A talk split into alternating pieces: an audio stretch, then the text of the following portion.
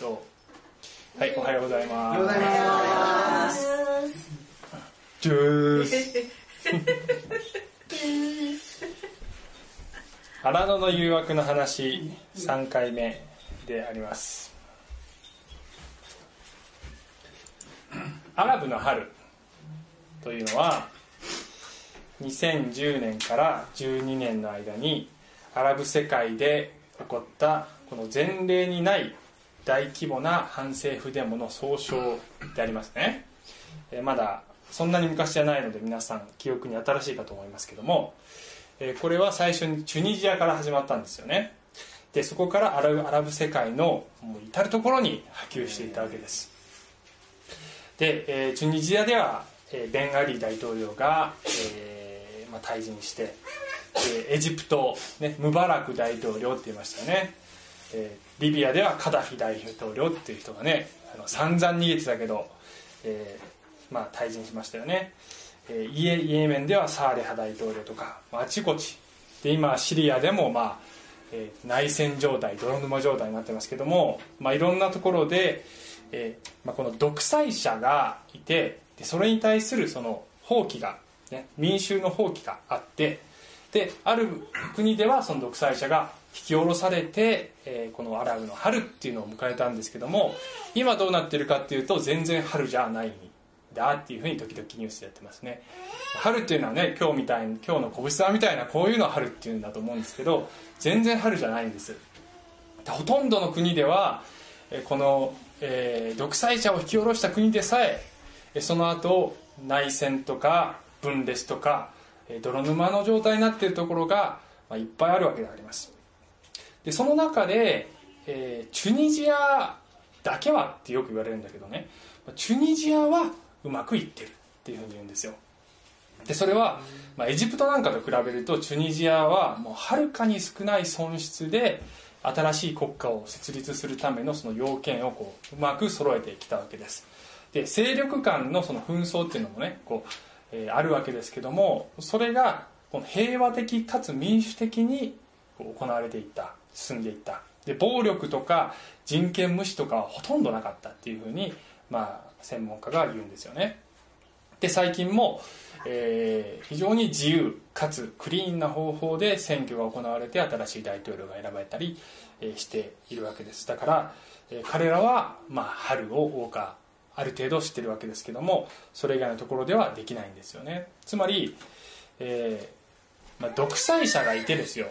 独裁者がいてそれを引き下ろそうっつって、まあ、民衆が立ち上がるのは良かったと。まあ、暴力とかに訴えるのはあんまり良くないですけどもその気持ちは、ね、今までずっと諦めてたわけです。もう支配されるしかないと思ってたわけだけどもう支配されるのは嫌だって思うことは良かったと思うんだけども、えーそれをやったとしてもその後で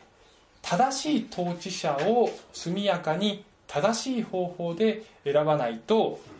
えーまた泥沼になっちゃうっていうことです。もう一回言うと正しい方法で正しい統治者を、えー選ばなければならない。正しい正しく統治してくださる方を統治者にしてし統治者になっていただかなければならない。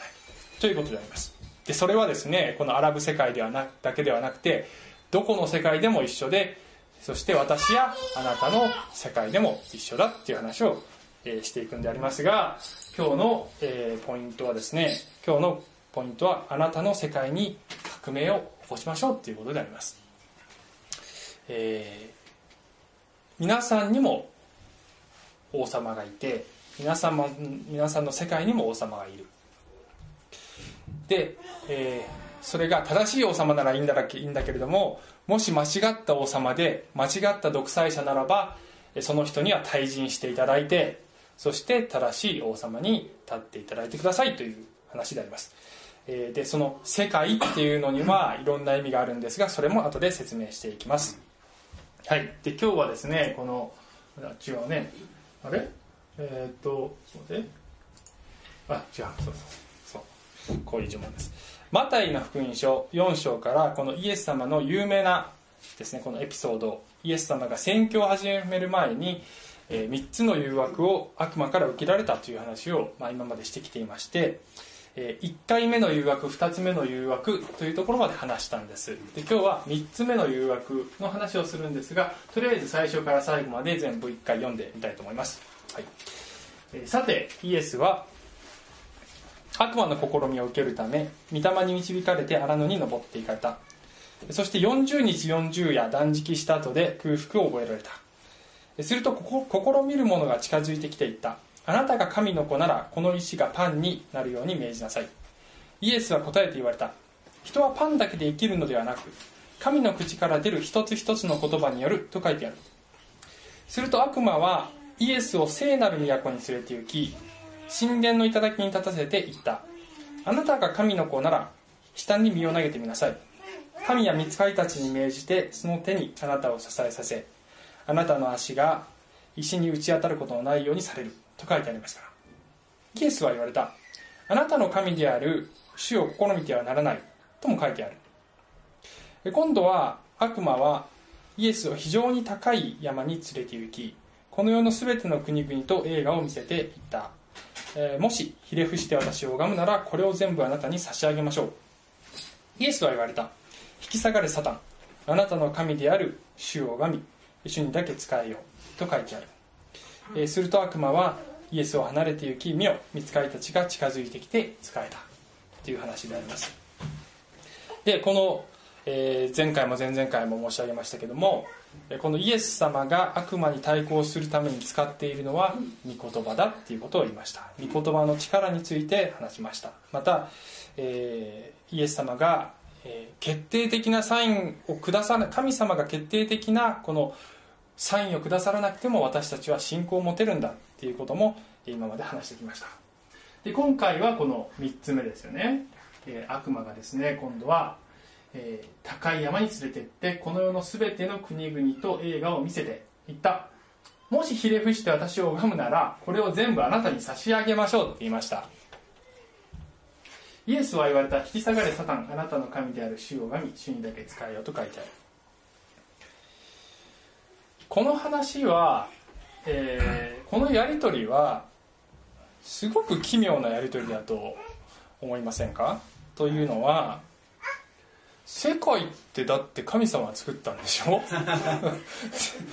で、まあ、ヨハネの福音書にはこのイエス様、ね、このキリストがこのそれを組み立てた自分の手で作ったって書いてあるわけですよ。悪魔はそれを知ってないかっていうと知っってるわけでしょ？悪魔も。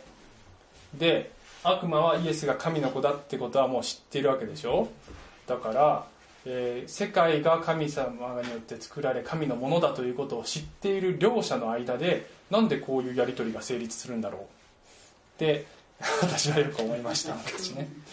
はい、奇妙なやり取りだなって思いましたね。イエス様がこれこれではいとでも言うと思ったのかサタンは。バカなんじゃないのかなって思いました、えー、ちなみにこの同じですね、えー、この記事がこの他の福音書にも書いてあってルカの福音書ではここのね悪魔の言葉がもうちょっと詳しく書いてあるんです。それがさっきちらっと映ったこの言葉こうなってるんです。悪魔はこの国々の一切の権力と栄光とあなたに差し上げましょう。それは私に任されているので私がこれと思う人に差し上げるのです。ってなってるわけです。ね。えー、これ本当ですか？本当ですかね。私に任されてるんですかね。悪魔に任されてるんですかね。あ。まあ私は嘘だと思うけど皆さんは何も言わないから本当だと思ってるかもしれませんけど 私は嘘だと思ってます、えー、任されてはないよね。任されてはないですよ。だけどね聖書には悪魔がこの世の神って書いてあるんです、えー、それはこう例えばこういう言葉第二コリントの手紙ではパウロがね書いてないんですけどこの世の神っていうふうに悪魔を呼んでるんです。この世の神が不信者の思いをくらませて神の形であるキリストの栄光に関わる福音の光を輝かせないようにしているのです。って書いてるんですね。つまり福音っていうのは輝きを放ってんだけども多くの人にはこれがわからない。なぜかっていうとそれを邪魔している存在がいるんだよ。この世の神だよ。って言ってるわけです。でイエス様もこのですね十字架にかかるちょっと前ですけども今がこの世の裁きです。今この世を支配するものっていうふうに言ってるんですね。悪魔がこの世を支配してるってわけです。この世の神あるいはこの世の支配者は悪魔だっていうふうに言ってるわけです。ですから悪魔が俺が支配者なんだよって言ってるのはそんなに的外れではないんだけども何がじゃあ違うかっていうと任されてるわけではないってことです。つまり正当な権利として与えられているわけではなくていわば、えー、神で神様の世界神に属するはずの世界を強引に奪い取っている、えー、状態。そしてそこにいる人間を人質にとっているような状態であるというのが、まあ、聖書が伝えている姿だと思います、まあ、例えばですね塩沢さんのところに強盗が入りましたと。そして下の娘さんの花ちゃんを人質にとって家に立てこもれましたっていうような感じですよ。でそこに、ね、お兄ちゃんの友井が「俺が助けに行くよ!」っつって忍び込んで、えー、入っていった。それがまあいわばイエス様っていう感じですかね。でその時にですよ。その時に、ね、もうこのですね花ちゃんはまだちっちゃくてよくわからないからこのおじちゃん結構いいおじちゃんだなって思ってるわけですよ、ね、全然いいちゃんじゃないんだけどこの世の人たちはそう思っちゃってる人がいるわけです。もしかしたらね。気づかずに。で入ってきた友井、ね、救い主の友井である。友井にこの、えー、強盗が交渉してるわけですよ、ね、あの取引しようじゃないかって言ってるわけですよ。あこの家も人質も返してもいいよ。その代わりその代わり俺を拝んでみろよって言ってるわけです。で、えー、これはですねまあ悪魔にとってみれば悪魔っていう悪悪魔のその起源はですよ聖書を見るともともとその高い地位にいた天使だけれどもそれが神になろうとして堕落したっていうふうに書いてあるわけです。つまり神に自分を拝むことをさせることができたら悪魔の勝ちなわけです。それが究極的に悪魔のそのこのですね、えー、欲求を満たすことなわけです。神の子イエスが悪魔を拝んだらこれはもう自分の勝ちだっていうことになるわけですね。しかしそうは言ってもですよ先ほど言った通りこれはでも安っぽい提案だなと、ね、イエス様がそれに乗るわけないじゃん。悪魔はバカなんじゃないかってさっき言いましたけどだけど悪魔はバカじゃないんです。残念ながら。人間よりもは少なくともすごく賢いんです。だからこれが誘惑じゃないとおかしいんですよ。イエス様にとってこれが誘惑だっていうことを知っててイエス悪魔は言ってるはずなんです。なぜこれがイエス様にとって誘惑なのかというとこれは、まあ、ちょっとさっきの言葉に戻った方がいいかな。えー、私を拝んだらこれをあなたに差し上げましょう、ね、この全ての映画をこの世の全ての映画を見せてあなたが王になるようにしてあげますますよって言ってるわけです。つまり王になったらいいじゃないですか。これからイエス様はこのしもべとしての人生を歩みそしてそして十字架という受難を通ることになるんです。そんなのやめちゃえばいいじゃん。そしてそれをすっ飛ばして王になればいいじゃないっていうそういう提案なんだっていうふうに考えることができます、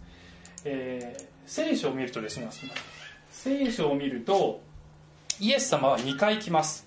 最初に来たのが初臨って言いますね。2000年前にイエス様が来たのは初臨って言います。でその時にはイエス様は受難のメシアとして来てるんです。つまりしもべとして来てるわけです。2回目再臨って言いますね。これは将来のことであります。イエス様が必ずもう1回来るっていうふうに聖書に、えー、書いてあるわけですね。その時には栄光のメシアとして今度は本当の王として来られるわけです。ですからイエスが王としてこの世界のあの映画を、えー、文字通り手にするっていう時は実際には来るわけなんですよ。だからイエス様は王なんですけどもしかし、えー、悪魔はこの1回目のステップを通り越してこっちに行っちゃったらいいじゃんっていうことをおそらく言ってるんだと思います。であのイエス様が復活した時の話でも言いましたけれども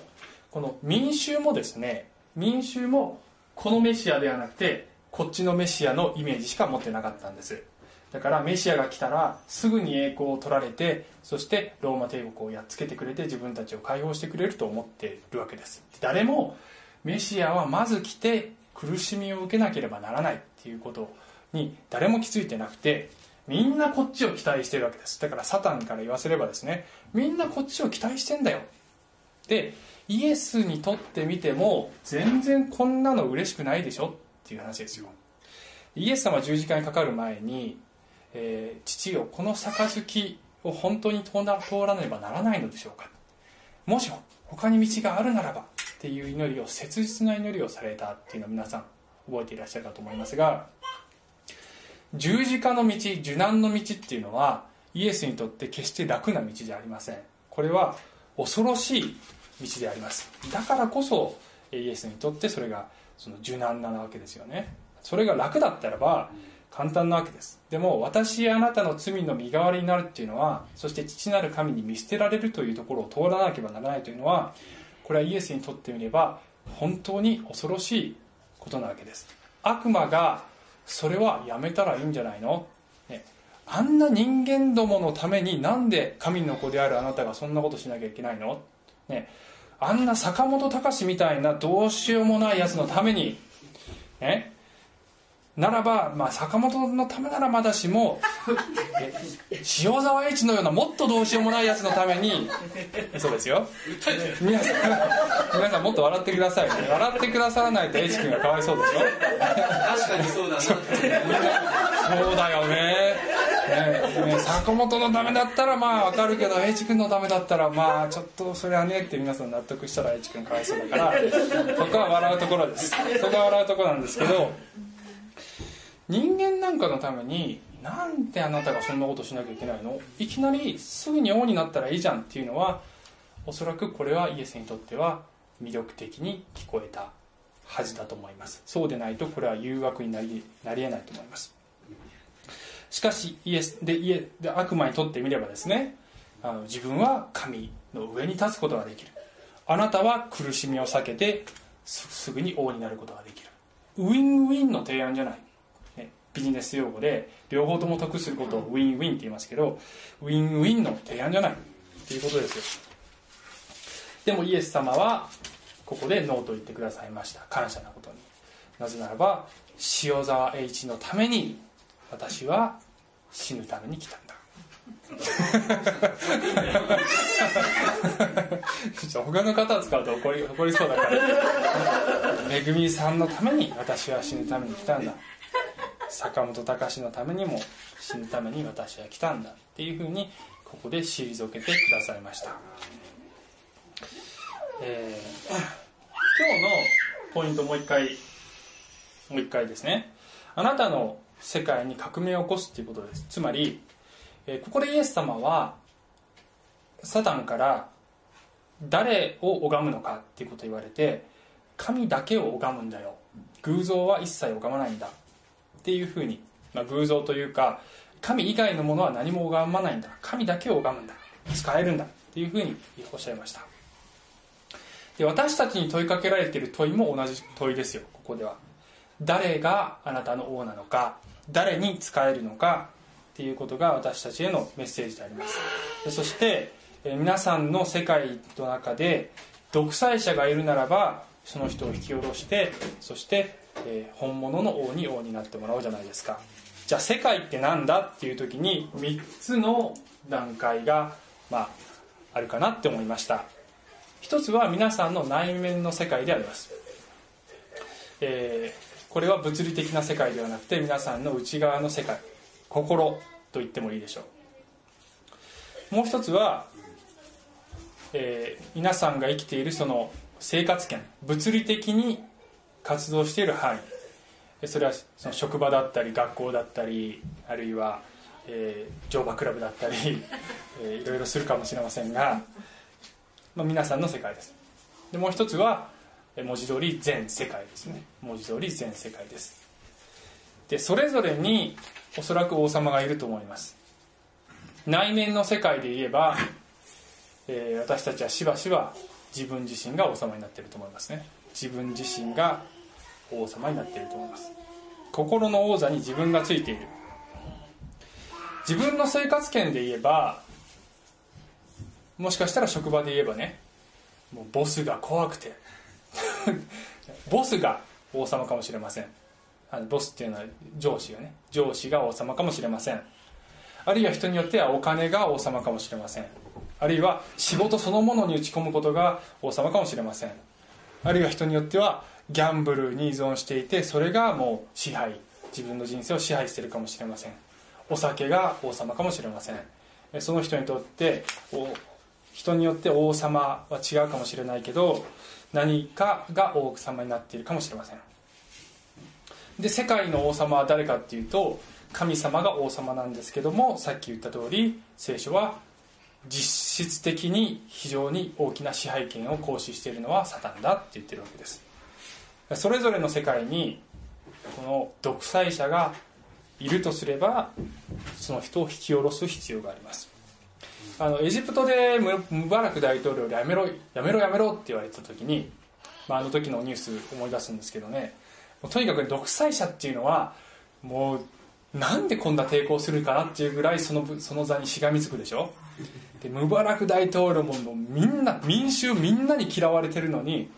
あんなに嫌われてそれでも王様になってたいかなって思い思いましたけどね。それでもそこにしがみついてたいわけですよ。それほどにその王座っていうものあるいは権力っていうものあるいは支配権っていうものはそれほどに魅力的なわけです。で私たちにとってもこの全ての、えー、エリアにおいてこのですね独裁者はそれが誰であれそこから降りるのが嫌なんですね。で自分が王様になってたらそこから降りるのがすごく難しいんです。だけど降りたらですよ。降りたら楽になるんです。で降りたら今度は本当の王様に王様王になってもらってそしたらばその国は必ずもっとうまく統治されることになります、でその時にですね、まあ、こういう話をすると、えーまあ、イエス様が王様だ神様が王様だっていう話をするとですね、まあ、ちょっと一つ問題提起なんですけどよくよくねこういう声を世間一般で聞きます。一つのものを強く信じすぎるのはやっぱ危険なんじゃないのか、ね、つまり世界の王様はイエス様なんだよ。うわちょっとそれはちょっと行き過ぎな思想なんじゃないの？ねねイスラム国ほらだからああいうふうになるんでしょ？って。まあ昨今だとねよくみん本当によく多くの人がそういうふうに考えてます。ですからいろん、まあ、ここのテーマに関しては私よくあのここで話すんですけど、まあ、いろんな価値観や多様性多様な価値観を認めていく。それを受け入れていくっていうことがいいっていうそういう社会になってます。で、えー、一つのものを強く信じすぎるとやっぱり戦争が起きたり紛争が起きたりするじゃないのっていうふうにもう本当にねもう多くの人が考えるんですよね。でそのそういうふうに考える気持ち分かりますよね。確かにそういう傾向が全くないとも言い切れないですよ。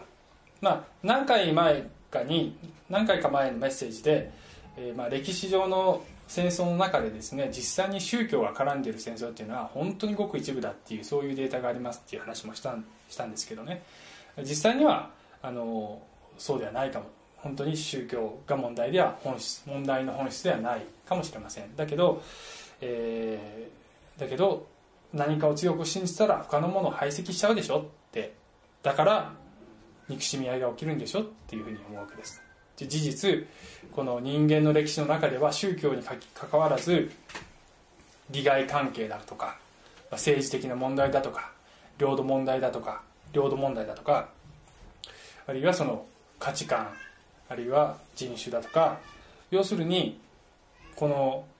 紛争や戦争がいろんな形で起こっていてもう人間の歴史どこでもいつでもどこでもそれが起こっていてそれが人類の歴史の最大の問題と言ってもいいぐらいの問題なわけなんですが、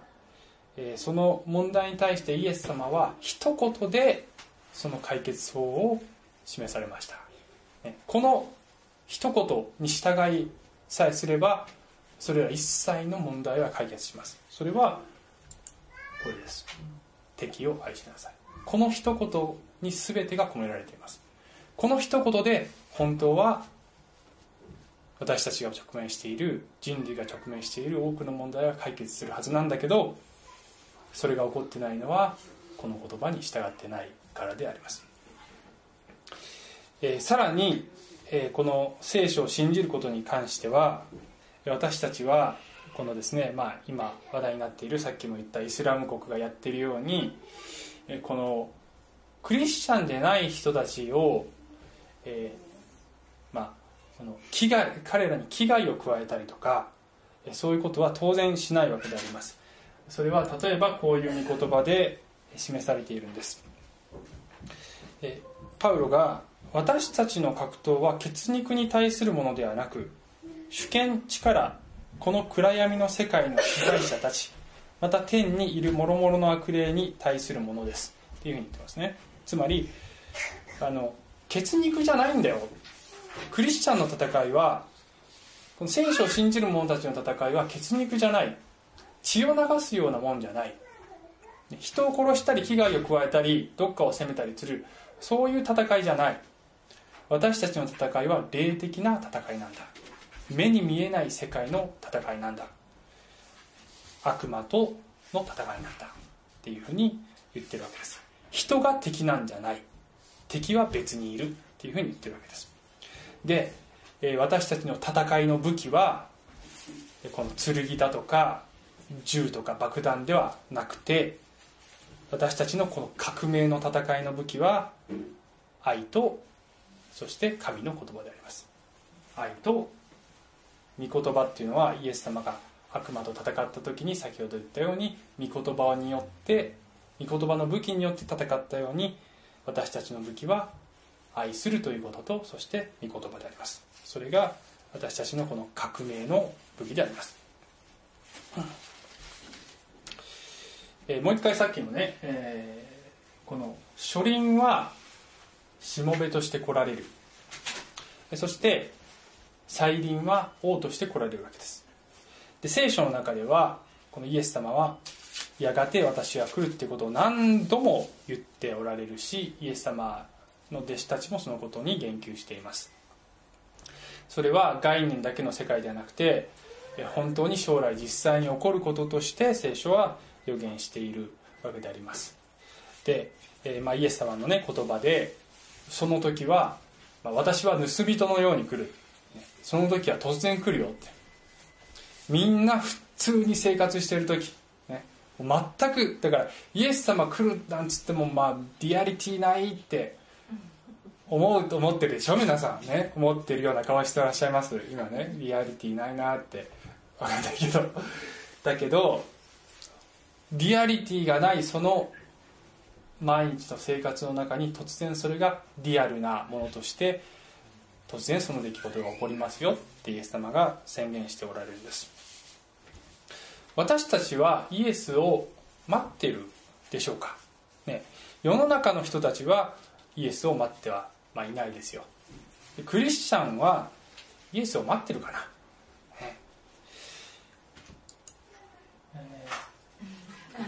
ビートルズ。1966年武道館でライブしました、はい、先週、ね、ポール・マッカートニーがメンバーの一人ポール・マッカートニーが49年ぶりに武道館に来てライブをしました。まあファンにとってはですね熱狂的なこの歓迎ぶりですね。こうボードに「Welcome back!」って書いてね、あのすごいですよやっぱね。本当に。だから当時ティーンエイジャーだった人たち49年前にティーンエイジャーだった人たちがもうあのその時のティーンエイジャーのようになってこうポールを迎えるわけですでニュースを見てるとですねあるそのそういう年代のご婦人がですねいやもうね私もポールも元気でこの日を迎えられたことは 感無量です。可愛いなって思いました。なんか恋人生き別れた恋人とついに再会する人が来たみたいな。ね可愛いなと思いましたけど。えー、ポールが来て 武道館、ね、みんな待っててくれるんだろうなと思って武道館に入ってみたら席に座ってるのはね50人ぐらい だったりして。で50人座ってんだけどその50人座ってるのもあのなんか寝てたりとか あのよそ見してたりとかしたら泣いちゃいますよねポールはね。イエス様はあさっき、ね、ちょっと飛ばしましたけど人のとこがまた来るんだけどその時果たして地上に信仰が見られるだろうか？っていうふうに言ってるんですよね。この話は、まあ、あのイエス様が例え話でですね、まあ、悪い裁判裁判官がいてそしてあるやもめがこの裁判官にこの相手を裁自分の相手を裁いてくださいって言うんだけどもだけどなかなかその悪い裁判官はもうそんな訴えには、えー、動じない動かないでいるんだけどこのやもめがしつこくしつこく願うので、えー、ついにこの裁判官ももうしょうがねえから正しい裁きをしてやるかって動き出したという例え話をイエス様はするんですよね。でこの悪い裁判官でさえ動くんだから神様もやがて裁きをされる日が来るよ。っていうそういう流れでイエス様がこの話をするんですけどでこの話っていうのはつまりですよ私たち、まあ、世の中一般でまたこういうことをおっしゃる方はよくいるんです。神様信じられないよ。だってなこの地上って本当に悪が満ちてるでしょなんでこんなに世界は不公平なの？なんで、ね、あのある人たちはすごく恵まれててある人たちはすごく、えー、厳しい貧困の中にいるの？でなんである人たちは権力の座について好き勝手にして悪が横行してでこんなに戦争も飢餓も、えー、幼児虐待もたくさん起こってて神様がいるんならこんな世界があるわけがない。だから神様がいるなんて信じられない。って考える人もたくさんいます。イエス様は確かに今の世の中不公平だよと。理不尽なこともあるよと。正義じゃない。不正義が悪がまかり通っているよと。悪魔が支配しているよと。だけどやがて神様が全てのことを公正に裁かれる日がやがて来るんだよ。その時には本当に全てのことが清算される。全て全ての人が納得していく形で神様は裁きをされる人がすぐに来るよというふうにイエス様はおっしゃったんです。でもその時にその時が来た時に地上に信仰が見られるだろうか。神様を信じている信じてない人たちがイエス様を待ってないのはある意味当たり前かもしれないですけどイエス様を信じてると言ってる私たちは少なくともクリスチャンたちはイエス様ウェルカムバックって言って自分を迎えてくれるだろうか。ってイエス様はおっしゃっているのではないでしょうか。ポールのファンたちがポールを待ってた以上の熱意で私たちはイエス様を待とうじゃないですか。イエス様ウェルカムバックこの日を待ってました。っていうふうに、えー、そんなふうにイエス様を迎えることができたらきっとイエス様は喜んでくださるんじゃないかと思います、えー、最後にこの御言葉をこれは黙示録の一番最後。ヨハネが、まあ、世の終わりについて予言をしてそれをたくさん記した後でえー、こういった全てのことをイエス・キリストが証ししてるんだ。これらのことを証しする方キリストが、えー、こう言われます。しかり私はすぐに来る。しかりっていうのはその通り。英語で言うとイエスっていうことです。イエス私はすぐに来るよ。来るよ私は。どんなにリアリティがないと思っていても必ず来るよって言っています。その時に私たちが「主イエスよ来てください」主イエスよ来てくださいって言っていることを願います。この教会が主イエスを来てくださいという教会であることを願います。はいお祈りします。愛する天のお父様 どうぞ私たちの王になってください、えー、私たちの内面の世界また私たちの毎日の生活のこの日々の生活の中でまたそしてこの世界の王がイエスであると私たちが本当に宣言する。